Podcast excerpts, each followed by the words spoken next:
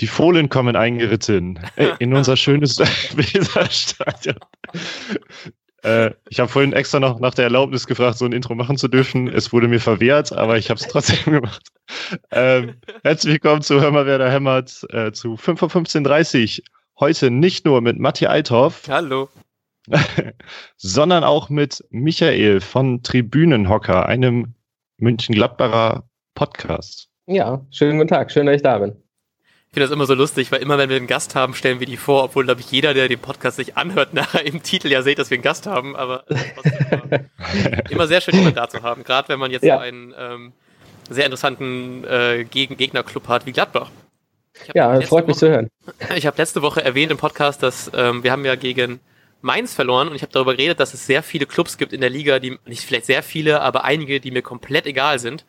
Ähm, und Gladbach ist das ziemliche Gegenteil davon. So ist, glaube ich, einer der Clubs, die ich, obwohl ich nichts mit Gladbach zu tun habe, ähm, einfach sehr sympathisch finde. Und deswegen freue ich mich, dass ihr sehr weit oben steht für ein bisschen mehr Spannung und dass wir jetzt mal ein bisschen darüber reden können, äh, warum ihr diese Saison so krass gut seid und die Bayern ja. schlagen konntet und ungefähr das gleiche Vergnügen hattet, äh, wie wir gegen Leverkusen ganz schön auf den Sack zu bekommen. Ja, ja, gerne, klar. Also ich meine, ist ja sowieso im Moment wirklich eine interessante Phase, nicht nur für Borussia, sondern für die gesamte Bundesliga. Und ähm, ich finde es auch immer mal schön, einen Blick über den Tellerrand zu werfen. Und von daher, äh, glaube ich, können wir uns da gut austauschen. Ja, also dann äh, direkt mal die Frage, warum seid ihr diese Saison so geil, außer gegen Freiburg und gegen Leverkusen? ähm, ja gut, das ist natürlich eine relativ komplexe Frage, die, glaube ich, auch so einfach nicht zu beantworten ist. Ich glaube, letzte Saison gab es einige Phasen, die schwierig waren, die natürlich auch aufgrund der vielen Verletzten äh, auch zustande gekommen ist, auch wenn ja, Max Eberl und auch Dieter Hecking da nicht so gerne drauf rumreiten. Ich glaube, wenn, glaube ich, zeitweise sieben bis zehn äh, ja, potenzielle Stammspieler ausfallen, ist das doch sehr, sehr schlecht für eine Mannschaft äh, wie, wie uns. Ja, und ähm, diese Saison ist es einfach so, dass es läuft, dass, dass keiner verletzt ist, dass wir auch äh, einen guten neuen Stürmer geholt haben, ein neues System haben, mit dem wir spielen. Mhm. Ja, und deswegen auch eine andere Art Fußball spielen, die, glaube ich, erfrischender ist als letzte Saison und auch, wie man merkt, ein bisschen erfolgreicher. Ja, das ist doch schön. Was mich gerade ähm, also personell so beeindruckt, ist, dass dieser Player, ich weiß gerade ehrlich gesagt nicht seinen Vornamen. Alassane. Äh, Ah, äh, dass er direkt so eingeschlagen ist. Also mhm. ich habe gefühlt, zumindest von außen hat er nicht keinerlei äh, Eingewöhnungsphase. Und mhm. genauso, dass plötzlich ein Jonas Hoffmann, den ich, äh, der zum Beispiel damals mal bei Dortmund irgendwie gute, gute Ansätze hatte und ich dachte, Mensch, das ist eigentlich ein ganz schön geiler Spieler und plötzlich ist er irgendwie in der Versenkung verschwunden und diese Saison spielt er groß auf. Also gerade diese beiden Namen äh, stehen für mich so als Außenstehender gerade als Sinnbild dafür. Ja, also bei, bei Jonas Hofmann ist es auch wirklich so, dass die Systemumstellung ihm sehr zugute gekommen ist, weil er bei uns vorher immer auf dem Flügel gespielt hat, beziehungsweise spielen musste. Und wir haben ihn auch letzte Saison oft kritisiert dafür, dass er eigentlich nicht ähm, das richtige Tempo hat, wie, wie zum Beispiel Torgan Hazard auf dem Flügel, ähm, und dass er doch eher in der kreativen Rolle auf der Acht äh, eher aufblüht. Ähm, das zeigt er jetzt. Er ist sogar torgefällig dabei, was natürlich optimal ist. Ich meine, man hat damals auch nicht wenig für ihn ausgegeben. Ich glaube 8,5 Millionen oder sowas. Ähm, und eigentlich äh, war das eher immer eine ba ein Ballast für ihn. Diese Ablösesumme aber in dieser Saison zeigte halt, dass er es doch wert ist. Und um auf Alassane Plea zu sprechen zu kommen, ja, äh, ich freue mich einfach mal, dass es bei so einem teuren Spieler auch funktioniert hat. Weil äh, ich glaube, in Bremen war es auch über lange Jahre oft so, dass Spieler äh, mit großen Ambitionen gekommen sind und die nicht ganz halten konnten. Ja. Und ähm, ja, man gibt 23 Millionen aus für einen Spieler, der in der äh, Ligue 1 super gespielt hat und der jetzt auch in der Bundesliga ähm, auftrumpft. Und ich muss aber dazu ehrlich sagen, in den ersten Testspielen, die ich gesehen habe, äh, wurde es mir eigentlich schon ein bisschen bange, weil er da doch ein bisschen behäbig wirkte und ein bisschen, ja, als hätte er vielleicht ein, zwei Kilo zu viel auf den Rippen. War wohl auch wirklich der Fall. Also er hatte auch ein bisschen Trainingsrückstand mit, äh, wegen der ganzen Vertragsverhandlungen, aber pünktlich zum Saisonstart war er da und äh, ja, zeigt, dass er Qualität hat. Das kennen wir als Bremer auch ganz gut mit Kruse, der zu jeder Pause, die wir haben, ein, zwei Kilo mehr mitnimmt. Ja, kennen wir auch. Also wir hatten ja auch die Ehre. Gerade bei äh, Jonas Hofmann freut es mich irgendwie, weil, ähm, also mehr oder weniger, ich weiß, als er äh, bei Dortmund angefangen hat so und so ein bisschen rumgesprochen wurde, dass er so ein Riesentalent ist, habe ich ihn mir bei Comunio damals gekauft und äh, hat dann aber sein Talent nicht so gut zeigen können, wie ich es erhofft habe und ich habe da relativ viel Geld für hingeblättert, was äh, ich im Nachhinein ein bisschen bereut habe. Aber ja. freut mich deswegen noch umso mehr, dass er jetzt einfach so aufblüht. Ja, auf jeden Fall. Ähm, kannst du, also bei uns war zum Beispiel beim Leverkusen-Spiel gab es so einige, also da hat so gut wie nichts gestimmt, aber vor allem die, die Konter. übrigens. Oh, also. ähm, mein Beileid. Wir waren auch im Stadion dabei, das war auch nicht schön. Ja. Äh, aber gerade diese, die Konterabsicherung stimmt halt überhaupt nicht. Gab es bei euch auch so einen ganz konkreten Punkt, der dieses äh, 5-0 erklären, erklären würde? Ähm, ja, ich glaube, man hat einfach ein bisschen kopflos gespielt. Einfach ein bisschen ins offene Messer ist man gelaufen und ähm, man weiß eigentlich, dass Leverkusen schnelle Spiele hat mit Brandt und Bellarabi allen voran und ähm, ja, hat dann auf den Außen viel zu viel Platz gelassen zwischen, den, zwischen der Kette und zwischen dem Mittelfeld, auch die Abstände viel zu groß gelassen, sodass Leverkusen eigentlich auf Konter warten konnte und ähm, die dann auch eiskalt genutzt hat. Und ich glaube, gegen Bremen war das das ähnliche Prinzip. Bremen ist auch eine Mannschaft, die eigentlich nie aufhört zu spielen und versucht, Tore zu schießen. Und gut, ich meine, im Pokal ist es im Endeffekt ähm, egal, weil ähm, ob man jetzt 5-0 verliert oder 2-0, ja. raus ist man sowieso. Ähm, aber trotzdem ist natürlich ein 5-0 extrem bitter. Und ähm, ja, ich denke mal, da haben, hat sowohl Borussia als auch Bremen, da haben wir die gleichen Fehler gemacht. Also äh, einfach ein bisschen blauäugig ins offene Messer und ja, ich glaube, kurz davor habt ihr auch, glaube ich, gegen Freiburg verloren, ne? oder? War, war ja, richtig. Also in Freiburg, aber ich glaube, das ist seit, seit Jahren so. Das ist Tradition, dass wir in Freiburg verlieren. Ich selbst war auch schon mal auswärts in Freiburg dabei und ähm, keine Ahnung, das liegt uns gar nicht. Also Christian Streich äh, ist da irgendwie unser Kryptonit.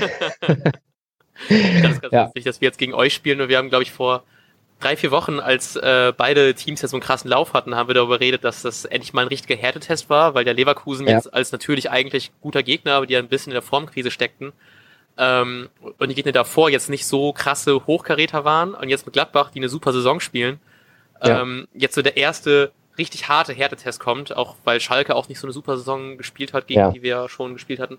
Ähm, deswegen freue ich mich besonders, weil einfach, glaube ich, das wird einfach ein Spiel sein, ähm, wo beide Mannschaften wirklich auch einfach Bock haben zu spielen. Und ich glaube, ich freue mich genau. deswegen richtig, richtig doll und bin noch mehr traurig darüber, dass ich nicht im Stadion sein kann, weil das wird, glaube ich, ein richtig. ja, also das, das glaube ich auch. Also Bremen ist halt auch eine Mannschaft, die gerne Fußball spielt und auch Offensivfußball auch in der DNA hat. Und ähm, ja, mal schauen. Ich glaube aber manchmal, beide Mannschaften sind auch für immer einen guten Patzer zu haben. ähm, und von daher, also ich hoffe natürlich, dass wir das bessere Ende für uns haben, aber äh, ich denke mal, es wird echt ein interessantes Spiel. Also auch, ich denke, Max Kruse ähm, wird auch nochmal zeigen wollen, äh, ja, äh, was wir an ihm hatten. Und ähm, ja, ich freue mich auch. Gut, dann äh, frage ich mal direkt in die Runde, den Gast natürlich zuerst. Wie glaubst du, dass das Spiel ausgehen wird? Oh, tippen äh, mache ich eigentlich immer sehr ungern. Aber ich denke, wenn wir diszipliniert spielen und uns auch vernünftig auf das Bremer System einstellen, ähm, was ja eigentlich deckungsgleich auch zu unserem 4-4-3 ist, ähm, denke ich mal, man kann gewinnen. Also ich bin zuversichtlich, auch wenn wir in Bremen äh, in den letzten Jahren nicht so viel zu holen hatten. Ich sag mal äh, 2 zu 0. Also für, für Borussia. Ja, natürlich. Ja. Grundsätzlich wird ein 2-0 ganz gut sein. ja. äh, ja, ähm, ich glaube, dass, dass wir, ich glaube ebenfalls, dass wir ein unfassbar gutes Spiel sehen werden, weil ich habe mir heute zum Beispiel da ähm, auch Kla Klasen war ja bei Instagram bei Sport 1 irgendwie zugeschaltet, das habe ich mir ein bisschen angeguckt. Und der hat auch gesagt, nach den letzten zwei Bundesliga-Niederlagen, ist die Stimmung zwar immer noch gut in der Mannschaft, äh, aber die, die wollen gerne eine Revanche für die letzten beiden Spiele haben. Deshalb glaube ich, dass wir ein super Spiel sehen werden, weil Gladbach einfach, wie ich schon in der letzten Folge gesagt habe, einen unfassbar starken individuellen Kader hat. Ja. Ähm, ich vermute, wenn ich ehrlich bin, vermute ich trotzdem eine 2-1-Niederlage, aber ich tippe natürlich, weil wir hier im Werder-Podcast sind, äh, auf ein starkes 2-2. Ja, verdammt, ich, ich wollte ähm, eh nicht argumentieren auch, auch unentschieden tippen, weil ich, ähm, ich hoffe natürlich, dass man zu Hause spielt und jetzt sich dafür rächen möchte, dass irgendwie unsere ein Jahr gehaltene Heimserie gerissen ist. Ähm, und mit zwei Niederlagen im Gepäck man richtig zeigen möchte, was man, dass man doch allen nicht ganz gut Fußball spielen kann und um mal ein bisschen was Positives hier reinzubringen, sage ich, es wird ein, ähm, werden viel Tore sehen und wir gewinnen 3-2. Oh, das, das wäre aber ein richtig geiles Spiel, glaube ich. Also ich würde sagen, vielleicht einigen wir uns einfach auf ein 2-2 erstmal. also genau. Ja, weil ähm, ich glaube, äh, wie ihr schon richtig sagt, ihr habt was gut zu machen, ihr werdet motiviert sein und von daher äh, wollte ich mit dem 2-0 nicht vermessen sein. Äh, also 2-1 würde ich auch nehmen, aber wir können uns wirklich auf ein 2-2 einigen gerne. Also Gut, wir rufen mal an, wir haben das schon geregelt. ja. Aber ja, ich, also ich freue mich mega auf das Spiel. Äh, deshalb möchte ich auch unbedingt, dass das gespielt wird und nicht, äh, dass hier Tribünenhocker und wer hör mal, wer der Hämmer das vorher klären. ja, genau. ähm, ja. Gut, dann praktisch die letzte Frage geht leider nicht an unseren Gast, sondern an dich, Knie. Was glaubst du, wie wir aufstellen, aufgestellt sein werden? Futur 2. ähm, ist ein schwierig, weil also für unsere Zuhörer ist halt auch noch Donnerstag. Ähm, deshalb weiß man noch nicht so genau, äh, wie die Kaderzusammenstellung ist oder ob sich noch jemand kurzzeitig verlässt. Trotzdem glaube ich an die Standard-Viererkette ähm, und mit Bagi davor und Klasen Eggestein, Maxi Eggestein natürlich. Und ich glaube, weil Kofeld wieder mal was angedeutet hat, und er in der Pressekonferenz vor dem Spiel saß, dass Jojo Eggestein sein Startelfdebüt geben wird. Ähm, ja, und dann spielt Kofelds Liebling äh, Keins vermutlich neben Kruse noch. Weil man hört meine Euphorie beim Namen Keins. ja. Ähm, ich habe irgendwas, ich war, ich war heute tatsächlich, heute war nicht öffentliches Training und ich habe ein bisschen, ich war beim am Stadion und ich habe ein bisschen gehofft, mhm. dass ich irgendwas erspitzeln kann für diesen Podcast. Nichts gesehen. ähm, und ich gehe. Deswegen ist es nicht öffentlich, glaube Ja, leider. ja, so als halber Insider hier. Ich habe mehr der Podcast, ja. nicht durch. ähm, ich glaube, ich glaube sehr ähnlich, nur ich sage anstatt keins Spiel Harnik. Weil ich glaube, irgendwie habe ich irgendwo was gelesen oder gesehen oder einen Tweet irgendwie entdeckt, äh, bei dem stand, dass sowas irgendwie vorne mit drei Stürmern trainiert worden ist. Deswegen sage ich einfach mal, dass Harnik oh. anstatt keins spielt und sonst gehe ich mit, was du gesagt hast. Aber auch okay. Jojo Eggestein. Das ja. finde ich okay, wenn, wenn Harnik spielt, dann macht ihr ein Tor weniger. Er trifft ja manchmal aus äh, zwei Meter das Tor nicht. wir, waren, wir waren letztens bei dem Stuttgarter Podcast zu Gast und da kam auch so ein bisschen Harnik-Hate auf. nee, nicht Hate. Ich mag den Spieler sehr, aber äh, er hat manchmal echt so Klöpse dabei, die sind unerklärlich. Ja. Ja. Das ist teilweise krass. Wir haben ja. auch im Pokal, glaube ich, gemeint, wie krass man merkt, dass er einfach so richtig schon abgezockt ist und voll viel Erfahrung hat. Und mhm. dagegen gibt es dann wirklich so Spiele, wo du denkst, so, Alter, nein. Ja. Gut, aber mit Kruse, ich meine, die sind ja Best Friends. Äh, ja. Die Chemie stimmt da wahrscheinlich auch. Ja. Und hoffen wir endlich mal, dass jetzt, äh, dass man, dass man mal wieder sehen kann, dass das wirklich so stimmt bei den beiden. Ja. Gut.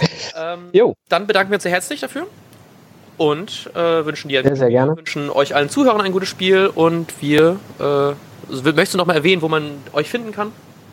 Ja, also äh, tribünenhocker.de, Podcast für Fan-Podcast für Borussia Mönchengladbach auf www.tribünenhocker.de. Ähm, auch, wir machen auch alle äh, Videos auf YouTube. Auf äh, YouTube ähm, Tribünenhocker findet ihr uns ganz einfach oder auf Twitter ähm, Fohlenkanal. Ähm, ja, und würde uns freuen, wenn man mal reinschaut, weil äh, ich denke, Borussia ist ein interessanter Verein und wir freuen uns über jeden Zuhörer und Zuschauer. Vor allem, was man vielleicht nochmal erwähnen muss, ich weiß nicht, ob wir es am Anfang gesagt haben, du machst den Podcast mit deinem Bruder zusammen, ne?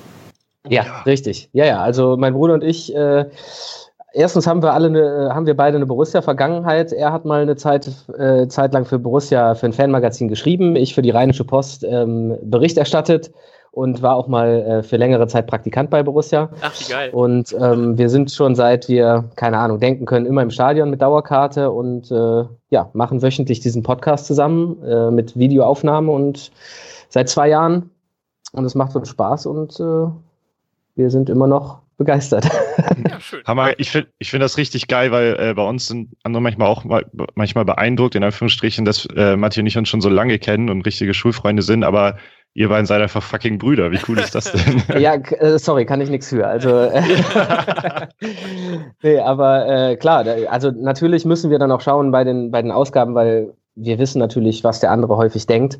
Ähm, aber man hat immer noch Reibungspunkte. Das glaube ich auch äh, für, den, für den Zuhörer ist das ganz interessant, dass wir nicht immer nur äh, mit einer Zunge sprechen. Ja, ja das stimmt. Deswegen habe ich ja. gesagt, dass keins nicht spielen wird. ja. Gut, ähm, dann hören wir, ich vermute, oder ich bin mir schon sicher, dass es nicht eher als Sonntag wird. Richtig. Ja. äh, dann hören wir wieder voneinander äh, einen schönen Spieltag und hoffentlich ein schönes Spiel. Jo. Mach's gut. Ciao. Tschüss. Und jetzt läuft der Ball.